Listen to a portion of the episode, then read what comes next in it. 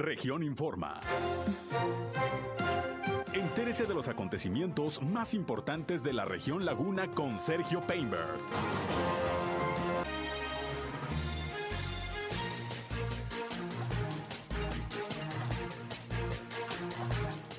Inicia la regularización de vehículos de procedencia extranjera en el estado de Durango. Presenta la red de empresas socialmente responsables de La Laguna sus proyectos para este año. Se reúne el Consejo Lagunero de la Iniciativa Privada con el director de Obras Públicas de Torreón. Francisco Saracho da a conocer que están terminadas las obras que dejó pendiente la pasada administración municipal de Torreón. También Canacintra en esta ciudad presenta su programa de eventos y actividades para el 2022.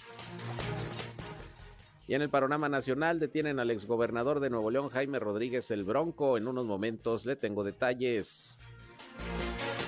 Esto es algo de lo más importante de la información que le tengo en esta segunda emisión de Región Informa. Gracias como siempre por su atención, por su compañía. Ya estamos aquí listos como siempre a través del 103.5 de frecuencia modulada. Región Radio, una estación más del grupo Región, listos para informarles. Así que acompáñenos, quédense con nosotros. Yo soy Sergio Peinbert, usted ya me conoce. Vamos a la información.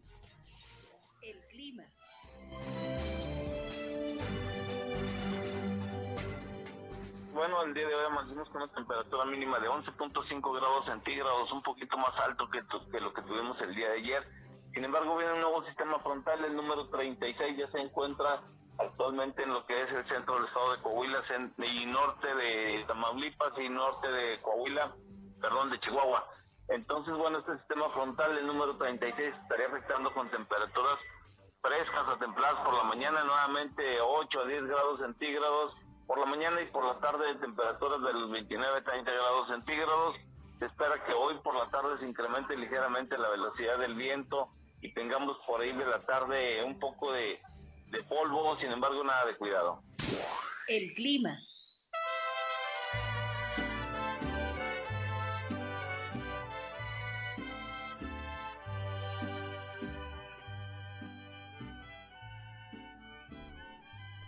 Bien, y luego de escuchar el reporte del Servicio Meteorológico de la Comisión Nacional del Agua, siempre con José Abad Calderón, pues entramos con las mañanitas para felicitar a nuestro compañero Reyham, que hoy está cumpliendo años. Usted lo escucha todos los días eh, por la mañana, después de este espacio, eh, con buena música. Y bueno, siempre está aquí atento en la operación de nuestro espacio noticioso Reyham. Muchas felicidades, que bueno, creo que ya se retiró. Le dieron el eh, mediodía para ir a festejar. Pero desde aquí le mandamos un saludo, ya tuve la oportunidad de saludarlo, de darle su abrazo. Un saludo a mi compañero Reyham por su cumpleaños el día de hoy. Muchas felicidades, Rejan, por ahí si nos estás escuchando ya en tu trayecto.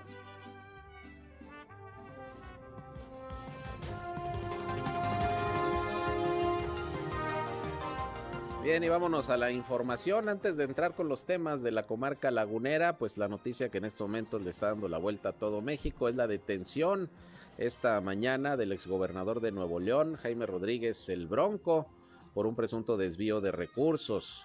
El exgobernador de Nuevo León, Jaime Rodríguez Calderón, fue detenido mientras salía de un rancho en General Terán, allá en Nuevo León, por presunto desvío de recursos. La detención del exmandatario estuvo a cargo de la Fiscalía Especializada en Delitos Electorales del Estado de, Nuevo León.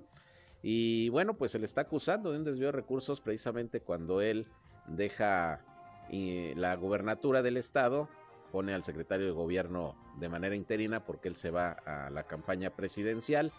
Y bueno, eh, hubo una denuncia que en aquel entonces el hoy gobernador Samuel García interpuso ante las autoridades electorales por un presunto, repito, desvío de recursos para apoyar eh, la campaña en aquel entonces presidencial de Jaime Rodríguez el Bronco. El asunto es que, bueno, la detención del exmandatario, le decía, estuvo a cargo de la Fiscalía Especializada en Delitos Electorales del Estado de Nuevo León. Y bueno, pues tras eh, lo acontecido, resulta que el hoy gobernador del Movimiento Ciudadano Samuel García eh, subió un video en sus redes sociales en el que señaló que quien la hizo la paga, en referencia a la detención de Rodríguez Calderón. Dice concretamente Samuel García, quien la hizo la paga, quien robó o desvió recursos públicos a sus amigos, a sus sobrinos, a sus favoritos, a sus campañas, va a ir a la cárcel en referencia precisamente al exgobernador. En estos momentos pues está analizando si tendrá que pasar la noche en el penal número 2 de Apodaca, que es a donde se le llevó detenido al exgobernador. Se va a verificar pues las condiciones de, de las acusaciones que se le están haciendo. No sabemos hasta este momento si tendría derecho a fianza o no. Se presume que pudiera pasar por lo menos esta noche en el penal. Vamos a estar atentos.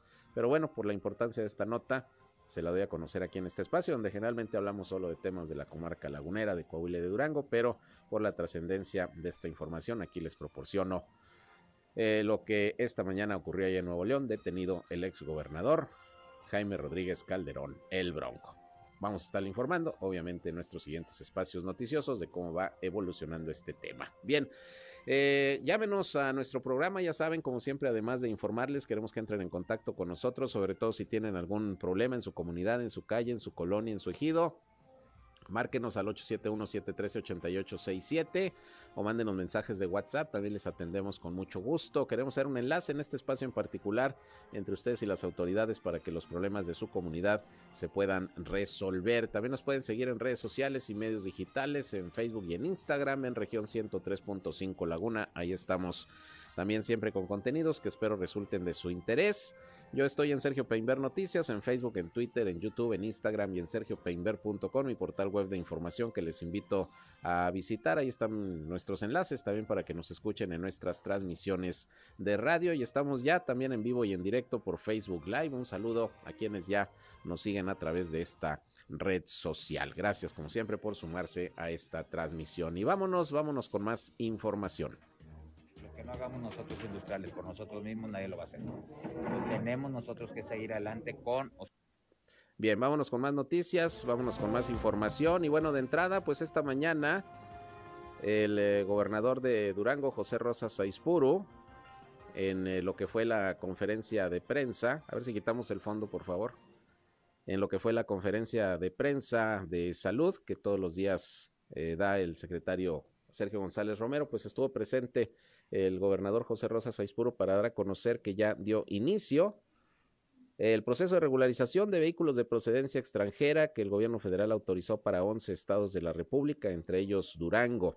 Ya comenzó este proceso y bueno, el gobernador explicó cómo se va a llevar a cabo, cuáles serán los costos y pues la idea es beneficiar alrededor de 100 mil personas que se calcula tienen este tipo de vehículos eh, de procedencia extranjera eh, en, su propiedad. Están descartados los vehículos deportivos, los, los vehículos de lujo. Y bueno, vamos a escuchar el anuncio que hizo el gobernador Rosa Saispuru sobre este inicio, repito, del proceso ya de regularización de los vehículos eh, chuecos, conocidos como chocolates, y que bueno, al parecer se van a facilitar los trámites, a diferencia de lo que se había hablado al principio. Por lo pronto, pues eh, en lo que toca a Durango, dijo el gobernador, no será necesario utilizar un agente aduanal, que ya de entrada es, eh, es mucho beneficio. Escuchemos lo que dijo José Rosa Saispur. Mediante un convenio entre la Secretaría de Seguridad Pública y el Gobierno del Estado, se acordó que se ha operado este eh, proceso a través del Registro Público Vehicular, REPUVE, lo que permitirá disminuir el costo de la regularización. O sea, ya no habrá necesidad de que se tenga que pagar a un agente aduanal para poder hacer eh, la regularización de, de los vehículos. Para iniciar el proceso, los propietarios deberán cubrir al menos los siguientes pasos. Primero, la importación electrónica es una especie de registro ante la Secretaría de Seguridad Pública Federal para dar de alta su vehículo y proporcionar toda la información del mismo. Esta, eh, esta será vía eh, telefónica o a través de la plataforma de la, página oficial, a través de, Internet, donde lo pueden hacer, reitero, desde su casa, desde su oficina, vía telefónica o a través de la página oficial eh, que les, les, estamos dando a conocer en este momento, cubriendo un costo de 2.500 pesos. Ese es el costo de la regularización. Eh, dos, el paso dos sería registro vehicular. Es la verificación física del vehículo y que éste no tenga reporte de robo o se haya utilizado para en la comisión de algún ilícito. Para hacerlo, se instalarán módulos de atención en los municipios de Durango, Gómez Palacio, Lerdo, Guadalupe Victoria, Santiago Papasquiaro, El Oro y Pueblo Nuevo. Eh, reitero, la, la, primera eh, parte eh, lo van a hacer vía telefónica o vía internet. Y ya el segundo paso sí hay que llevar el, vehículo a cualquiera de estos eh, eh, municipios donde se, se estarán instalados los centros de, en los centros actuales de recaudación que tenemos, ahí se va a llevar a cabo este proceso de verificación. Y el tercer paso sería el plaqueo eh, de, lo, de, los vehículos para da, dar la seguridad de que los mismos puedan viajar sin problema alguno, no solo en nuestro estado, sino en cualquier parte del país. Para facilitar el trámite, este se hará en los mismos módulos del registro, o sea, en los municipios que ya comentamos, y ordenado que se considere para estos propietarios un descuento mayor del 25% en el pago de este derecho vehicular y desde luego del trámite de las propias placas. Bien, pues ahí lo que explicó el gobernador José Rosa Saizpuro, así en términos ya muy concretos, el costo total de la regularización, sumando lo que propiamente es del trámite de regularización, los 2.500 pesos que comenta, más lo que es la expedición de las placas, el pago del refrendo, etcétera, pues van a ser 4.988 pesos. 5 mil pesos para cerrar números es lo que costaría en Durango hacer todo el trámite de regularización, que como dice el mandatario estatal, aquí la ventaja es que, bueno, finalmente no se tendrá que utilizar un agente aduanal ni hacer todo el, el proceso que se había contemplado desde un principio, incluso en que se tenían que llevar los vehículos a la frontera para hacer el trámite ahí con los agentes, en fin, esto no va a ser necesario y así es como será el procedimiento de del gobierno del estado en coordinación con el gobierno federal precisamente para la regularización de vehículos de procedencia extranjera que repito son alrededor de 100 mil las unidades vehiculares que en Durango por lo menos se tienen censadas para eh, entrar al proceso de regularización. Repito quedan fuera autos de lujo quedan fuera vehículos deportivos que, pues ya no son realmente de gente de escasos recursos o que utiliza sus vehículos para trabajar, ya estamos hablando de otras, de otras cosas, ahí sí, pues no va a proceder la regularización como ya se había anunciado por parte eh, de las eh, autoridades. Así que las unidades que se contemplan son de cinco años y anteriores y repito, quedan fuera las consideradas como de lujo y deportivas. Así pues, inicia este proceso de regularización eh, en Durango, vamos a ver en Coahuila eh, también cuándo va a comenzar. Hay que recordar que incluso el gobernador Miguel Ángel Riquelme, en la pasada visita que hizo a Coahuila, el presidente López Obrador le dijo que estaba viéndose muy complicado el tema de la regularización, que era necesario dar mayores facilidades, que no le salga tan caro a los uh, propietarios de estas unidades. Vamos a ver entonces también en Coahuila cómo quedan las cosas. Por lo pronto en Durango, pues ya inicia este proceso. Bien, eh, me voy a ir una pausa. Antes, eh, nada más le reitero que en estos momentos está desarrollándose la vacunación para los eh, jóvenes de 18 a 29 años de edad, tanto en Torreón como también en Gómez Palacio. En Gómez Palacio es en la expoferia, inició prácticamente desde el día de ayer, así que los chavos que les toca su refuerzo, es la vacuna ya de refuerzo de AstraZeneca, de 18 a 29, pueden ir ahí a la expoferia de Gómez Palacio, en el caso de Torreón también, de 18 a 29 pero aquí hay tres sedes de vacunación, el Hospital General, como eh, generalmente, valga la redundancia, eh, se ha estado utilizando esta institución para la vacunación.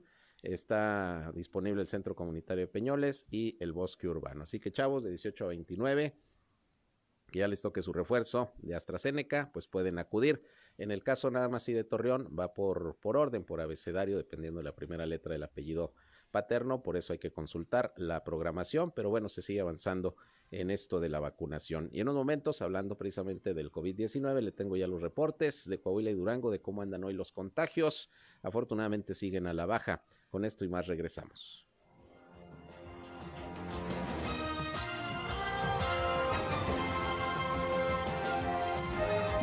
Región Informa. Ya volvemos. Al aire, región 103.5. Continuamos en región informa. Bien, vamos a continuar. Son las 13 horas ya, la una con 26 minutos. Vámonos a los reportes de las autoridades de salud de Coahuila y Durango sobre la situación del COVID-19, que bueno, afortunadamente, como lo hemos estado observando, han venido ya sustancialmente a la baja los contagios, la hospitalización y los decesos. Aunque ahí sí subieron un poquito los números, Coahuila está reportando 70 nuevos casos positivos de virus SARS-CoV-2. El domingo habían sido solamente 7 ayer lunes 9. Sin embargo, bueno, el fin de semana y el inicio de semana, los lunes, aparecen números bastante bajos por la cuestión del registro que se atraviesa precisamente el fin de semana. Hoy son 70 nuevos casos. Sin embargo, repito, pues ya son números bastante bajos, considerando lo que tuvimos en esta cuarta ola de la pandemia ya por el mes de enero, parte de febrero. Cuatro defunciones también se están reportando por parte de la Secretaría de Salud de Coahuila que ocurrieron en los municipios de Frontera, Saltillo, Torreón y Monclova de los nuevos casos, pues fíjese que ahora aparece Parras de la Fuente en primer lugar, con un poquito más de la mitad del total de contagios, 36. Le sigue Saltillo con 13, Torreón en tercer lugar con 8.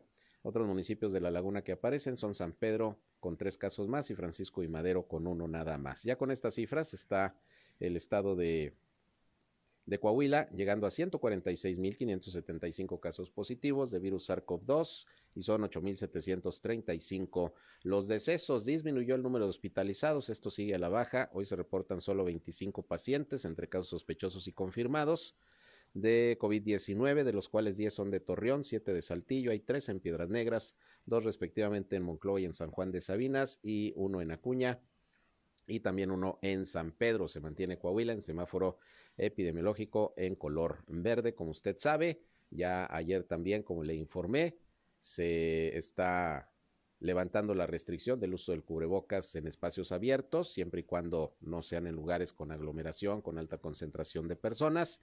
Y bueno, pues hay de cualquier manera que seguirnos cuidando de la pandemia que sigue viva, aunque haya menos contagios, aunque haya un avance importante ya en la reducción de la pandemia, pero todavía hay que cuidarnos. Y es lo que hoy precisamente por la mañana también dijo el doctor Sergio González Romero, secretario de Salud de Durango, al dar el reporte diario de la situación del COVID. Dice, seguimos en pandemia, hay que seguirnos cuidando, aunque los números estén pues ya de manera importante a la baja. Vamos a escuchar el reporte de Durango con el secretario de Salud, Sergio González Romero. Seguimos en pandemia, seguimos con cubrebocas y la situación del COVID está así de la siguiente manera el día de hoy. Son 65.684 casos confirmados con 3.422 defunciones. En Durango son más, poco más de 36.000, Gómez Palacio con 13.537 y Lerdo con 3.200 y el resto de los municipios se ha mantenido durante los últimos siete días muy estable. Bien, ahí el reporte del estado de Durango con la situación del COVID-19. Vámonos a otros temas. El día de hoy hubo una rueda de prensa que ofrecieron los uh, integrantes de la red de empresas socialmente responsables del estado eh, de Coahuila y de Durango, de la comarca lagunera. Hay un nuevo presidente de este organismo que busca precisamente aglutinar a todas aquellas empresas que tienen eh, programas eh, de beneficio, de apoyo, actividades eh, que benefician pues a la ciudadanía que vive en su entorno. Es parte del objetivo. Y precisamente Juan Diego Hinojosa es el nuevo eh, presidente de esta red de empresas socialmente responsables. Y en rueda de prensa, pues ya conocer algunos de los proyectos que van a estar impulsando a lo largo de este año con estas empresas que pertenecen a la agrupación y pues con quien quiera sumarse a todas estas actividades. Fue una rueda de prensa ahí en la Universidad La Salle, ya en Gómez Palacio. Vamos a escuchar lo que dijo el presidente de esta red, Juan Diego Hinojosa. Bueno, aquí venimos a compartir los proyectos que para este 2022 hemos preparado en dos de nuestros comités de trabajo. El primero, eh, tenemos un comité de sustentabilidad, donde lo que hemos preparado es el socializar y el empujar iniciativas ciudadanas que ya existen y que protegen y preservan nuestros eh, recursos naturales. Estas iniciativas son el programa Irritila, eh, la Asociación para el, Fomento y la Preservación del Cañón de Jimulco y el Cañón de Fernández. Entonces nosotros como red lo que vamos a hacer es apoyar en campañas recaudatorias con nuestras unidades de trabajo, nuestras organizaciones, para, que, para poder procurar los fondos en, apoyo a estas, a estas iniciativas y también vamos a apoyar con programas de voluntariado con nuestros colaboradores para todas las necesidades que también estas reservas naturales tienen. El segundo proyecto que hemos desarrollado es de un comité que llamamos el Comité del Futuro del Trabajo. Este comité es recientemente creado y está inspirado en la Organización Internacional del Trabajo. Lo que buscamos principalmente es preparar a nuestros colaboradores y a nuestras empresas para esta nueva era digital. Y esta era tiene retos en, habilidades digitales para nuestros colaboradores. Entonces la red se ha propuesto el lanzar una fuerte campaña de alfabetización digital adentro de las empresas de la laguna. Lo que queremos es darles capacitaciones, cursos, espacios y acompañamientos a todos los colaboradores que tengan esta necesidad de alfabetización digital. Estamos hablando desde, desde habilidades básicas del uso de la computadora, los teléfonos celulares o dispositivos, hasta las habilidades más avanzadas eh, de tecnología.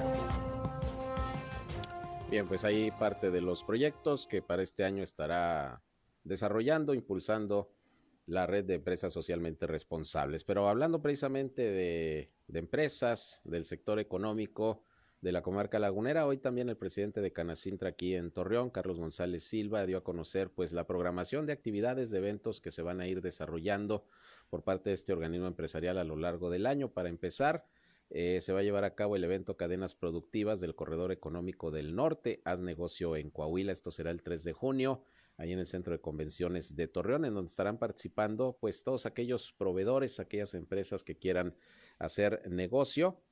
Y no solamente con empresas de La Laguna, van a participar también de Saltillo, Monclova, Acuña y Piedras Negras, e incluso de otros estados como Nuevo León, Tamaulipas, Durango y Sinaloa. El objetivo, dijo Carlos González Silva, pues es hacer sinergia con eh, los proveedores y los compradores de la laguna, de Coahuila y de otras partes, sobre todo del norte del país, pues para seguir impulsando la economía en esta parte de, del país. Eh, otro evento que está organizando Canacintra, que va a ser el 25 de septiembre, que ya se está haciendo tradicional, pues es eh, la carrera Canacintra 2022, en donde se va a buscar promover el deporte, la actividad física y la salud en general dentro de la comunidad de la comarca lagunera. De entrada, pues se hace la invitación a, todos quienes laboran en la, eh, en la industria de la ciudad, pero está abierta la carrera para todo el público. También se va a llevar a cabo el tercer Congreso de Seguridad Industrial el mes de octubre. Está pendiente nada más el, lugar eh, donde se va a desarrollar este evento, pero pues también es otra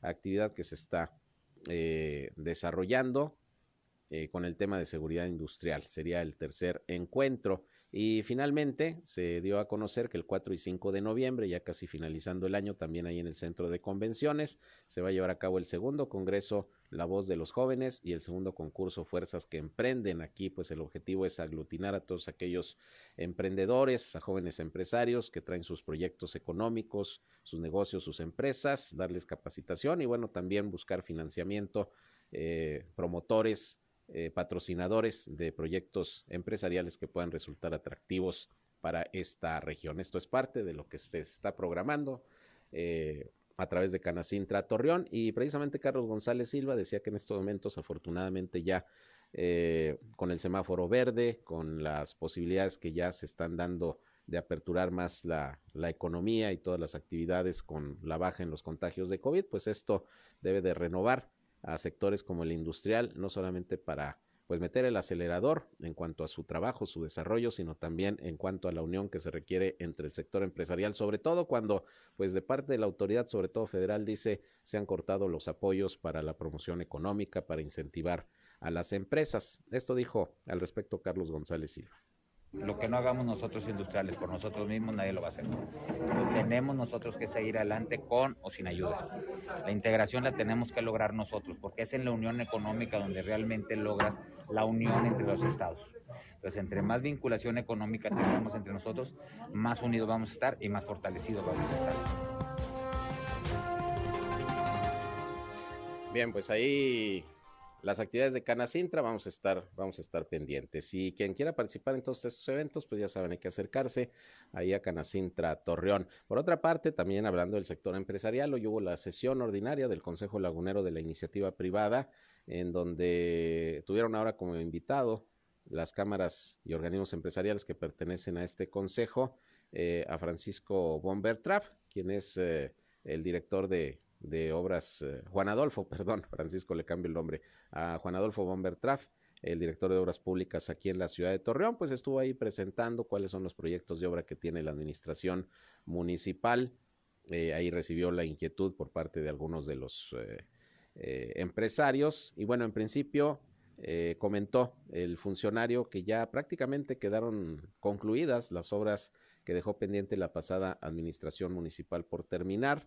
Eh, estamos hablando de por lo menos nueve proyectos que estaban pendientes. Hay algunos que sobre todo están pendientes por la cuestión administrativa, no tanto ya en cuanto al desarrollo de la obra. Y bueno, pues en eso, en eso han estado trabajando en este arranque de la Administración Municipal de Torreón. Vamos a escuchar lo que comentó sobre este tema Juan Adolfo Bombertrap, director de Obras Públicas de Torreón.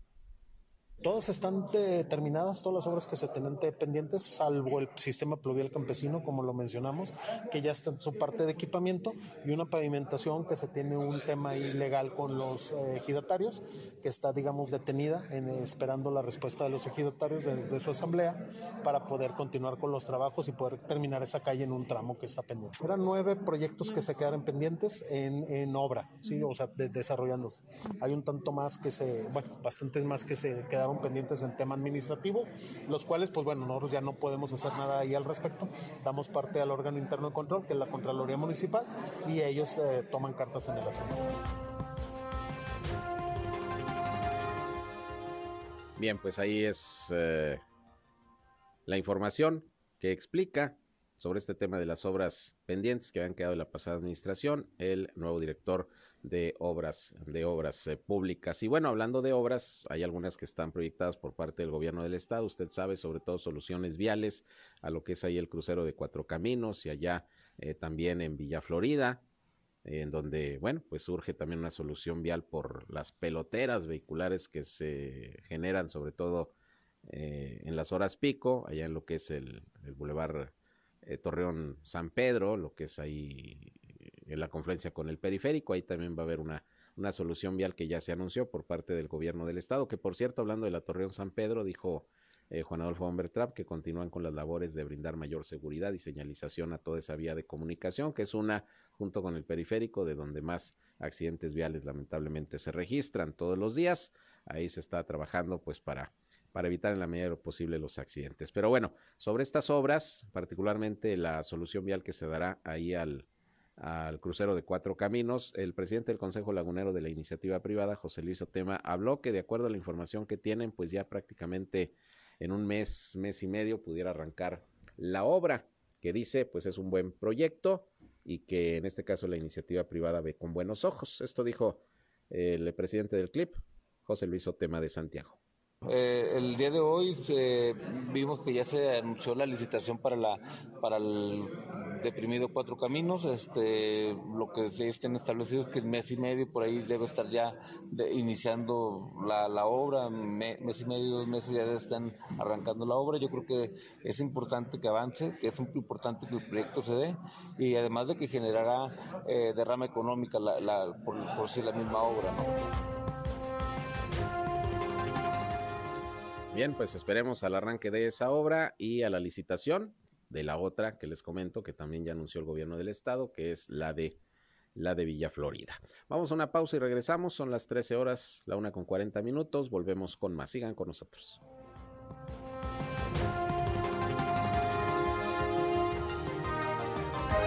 En un momento regresamos a Región Informa. Somos Región Radio 103.5. Regresamos a Región Informa.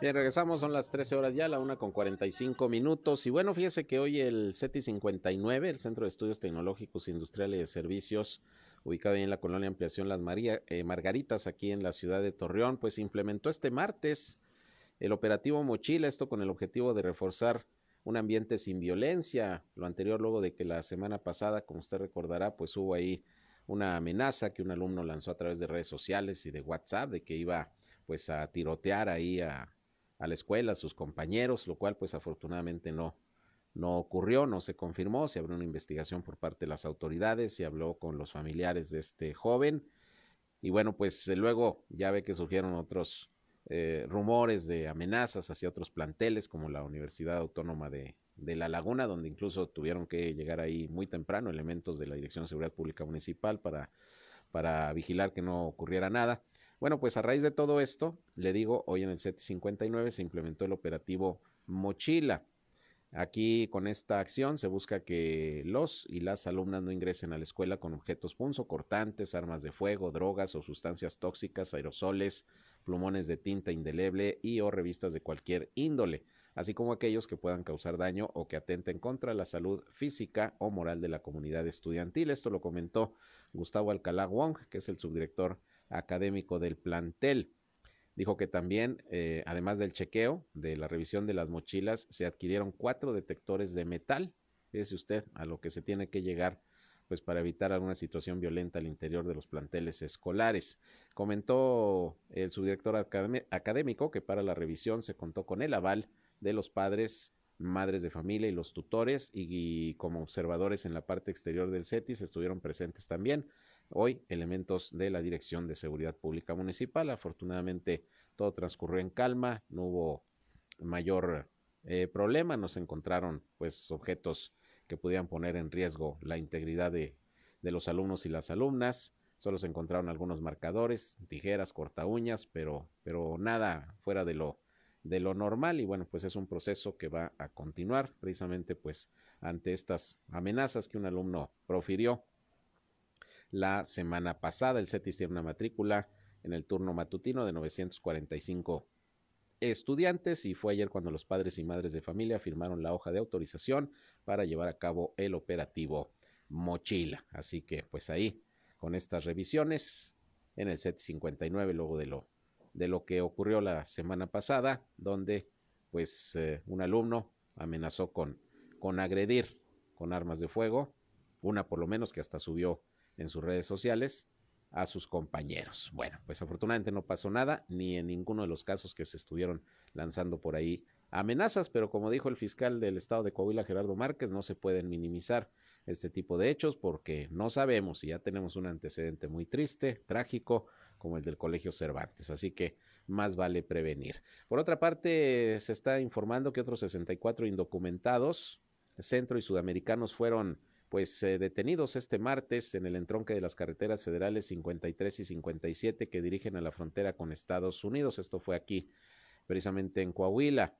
Estos migrantes se suman a los eh, eh, asegurados hace unos días también, allá por el rumbo de Castaños, por Monclova, 82 migrantes que venían en un tráiler, la mayoría cubanos, y que bueno, se pusieron a disposición de las autoridades. Ayer el gobernador Miguel Ángel Riquelme Solís pues hablaba de establecer algún foro, alguna mesa de trabajo del gobierno federal con los estados fronterizos, pues para ver cómo le van a hacer con esto de, de la migración, porque se está saliendo de control, son constantes prácticamente todos los días los vehículos que se detectan trasladando hacia la frontera a migrantes y que bueno, pues tienen que ser rescatados y resguardados por las autoridades. Este último contingente de 64 indocumentados eh, lo integran 45 hombres, 16 mujeres y 3 niños procedentes de Cuba, Nicaragua, Honduras, Guatemala y Venezuela.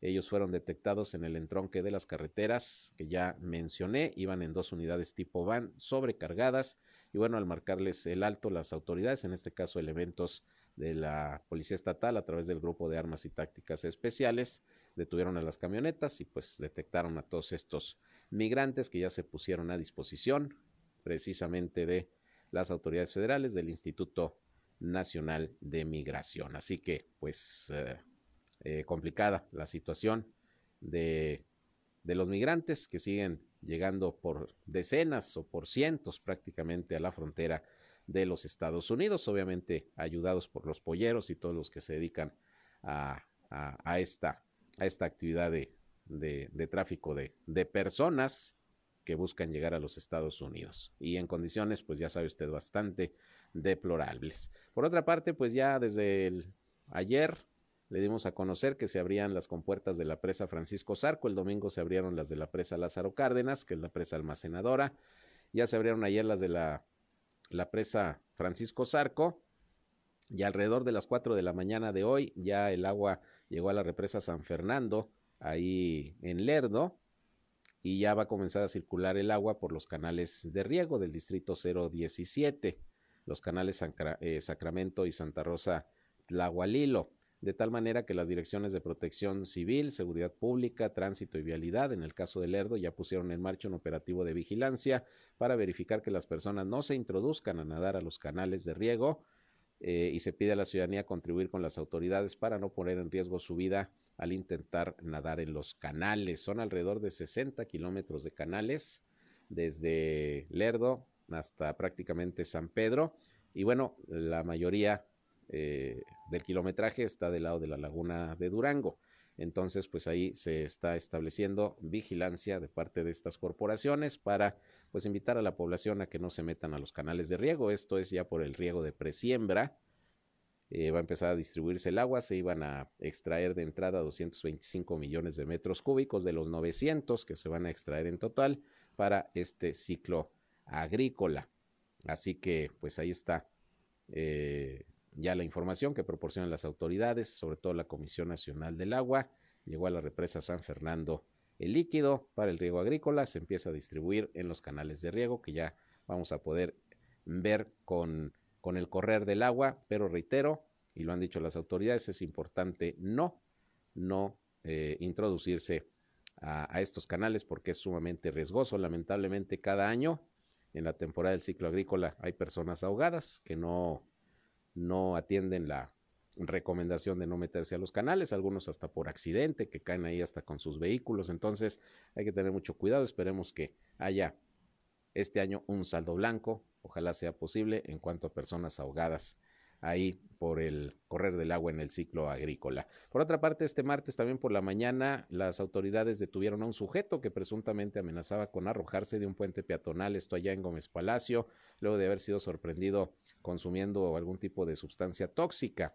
Los hechos ocurrieron muy temprano, 8.30 de la mañana aproximadamente, en el paso elevado que está ubicado sobre el Boulevard Ejército Mexicano, frente a la colonia Bugambilias, a un costado de la estación de bomberos. Se trataba de un joven de 21 años de edad que se identificó como Jonathan Jesús y dijo ser vecino de la colonia Miravalle. Se informó que esta persona se encontraba en la parte alta de la estructura realizando graffiti e ingiriendo sustancias alucinógenas. Algunas personas que se percataron de su presencia hicieron el reporte a las autoridades y bueno, llegaron elementos de la Dirección de Seguridad y Protección Ciudadana y de la Fuerza Metropolitana y cuando vio a los policías, pues el joven comenzó a amenazar con arrojarse para no ser detenido, se acercó al borde de, del, eh, del puente, pero afortunadamente pues lo lograron detener y no pasó a mayores. Pero bueno, pues esto fue por la mañana, ahí en este, en este puente eh, allá en Gómez Palacio. Repito que afortunadamente pues no, no pasó, no pasó a mayores. El que sí se pasó fue un vehículo que terminó dentro de una tienda de conveniencia aquí precisamente en Torreón al filo de las nueve de la mañana. Un automovilista se metió con todo y coche a, una tienda de conveniencia, un Oxxo, ubicado ahí en la colonia Villas de la Hacienda. Llegó por un café y quién sabe qué pasó, pero se metió con todo y coche al, al Oxxo y quebró pues los vidrios y, afortunadamente, bueno, no pasó a mayores, no hubo lesionados, nada más el susto y los daños materiales. Llegó a la tienda Oxxo este conductor, que está ubicada en la calzada Paseo Tecnológico y calle del Puerto. Eh, y bueno, pues eh, eh, estamos hablando de, era una conductora, dije conductor, es una conductora que se identificó como Adelina de 55 años de edad, iba a bordo de un vehículo Volkswagen Vento color blanco y bueno, dio vuelta a la derecha para, para ingresar ahí al estacionamiento del, de la tienda de conveniencia y en lugar de frenar pisó el acelerador y se fue contra, contra la tienda. Repito, pues afortunadamente nada más el susto. Eh, los daños materiales no pasó a mayores, pero bueno, pues hay que tener precaución al manejar, porque no es el primer caso ¿eh? de personas que con todo y vehículo se meten en alguna tienda de conveniencia, algunos por falta de precaución, otros porque van bajo los influjos del alcohol.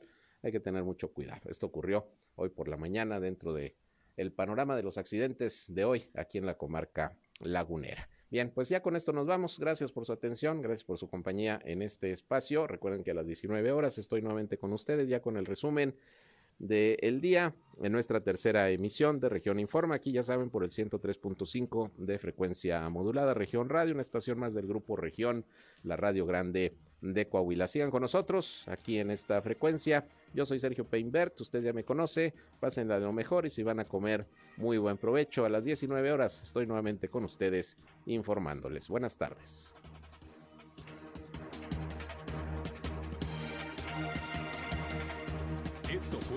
Región Informa. Ahora está al tanto de los acontecimientos más relevantes. Lo esperamos en la próxima emisión.